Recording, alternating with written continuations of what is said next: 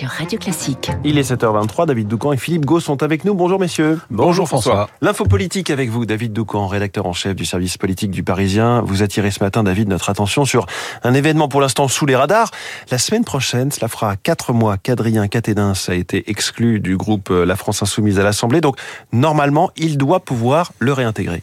Absolument, mais euh, ce ne sera pas si simple. Oui, euh, les insoumis avaient dit qu'il fallait l'éloigner quatre mois. La peine se termine donc jeudi prochain, mais la réintégration avait été conditionnée à certains gages, par exemple que l'ancien coordinateur de LFI euh, suive un stage de sensibilisation aux violences faites aux femmes.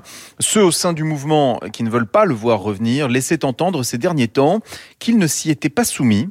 En réalité, selon les informations du Parisien, Adrien Quatennens a eu euh, toutes les peines du monde à identifier une association qui accepte de lui faire passer ce stage, mais il a fini par trouver.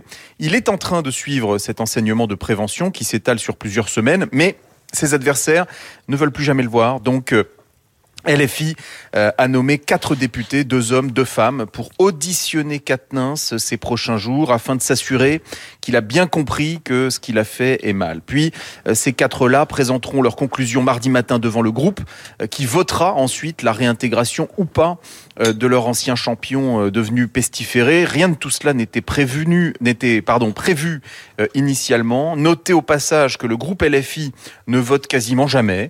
cela ne sera arrivé que deux fois. Euh, pendant le débat sur les retraites, lorsqu'il y avait euh, hésitation sur l'obstruction, vous vous souvenez, et mardi prochain euh, sur Quatennens. Qu'est-ce que cela dit du parti de Jean-Luc Mélenchon? Qu'il est profondément et durablement divisé. Posons tout de suite et très clairement il est inacceptable de frapper sa compagne, quelles que soient les circonstances. Posons aussi euh, qu'il faudrait être aveugle pour ne pas voir qu'à l'émoi légitime que suscite le comportement condamnable et condamné de Katnins s'ajoutent des considérations politiques qui relèvent du règlement de compte et génèrent cette mise en scène d'un ex-dirigeant euh, devant répondre devant quatre de ses pairs. Cela, rappelle un peu les séances d'autoflagellation des procès staliniens lorsque d'anciens dignitaires déchus avouaient leur faute, la mine défaite dans l'espoir vain euh, de sauver leur peau. Jean-Luc Mélenchon s'est fait le porte-voix pendant la campagne des mouvements féministes les plus radicaux alors qu'il n'adhère pas lui-même à leur vision absolutiste de la lutte. Le voilà aujourd'hui coincé et même empêtré.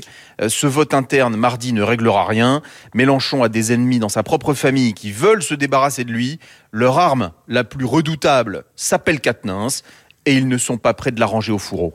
L'info politique de David Doucan. Merci beaucoup, David. On retrouve aussi l'info politique en podcast sur radioclassique.fr et sur euh, toutes les applis de podcast. Philippe Gau, la réforme des retraites fait la une de la presse ce matin.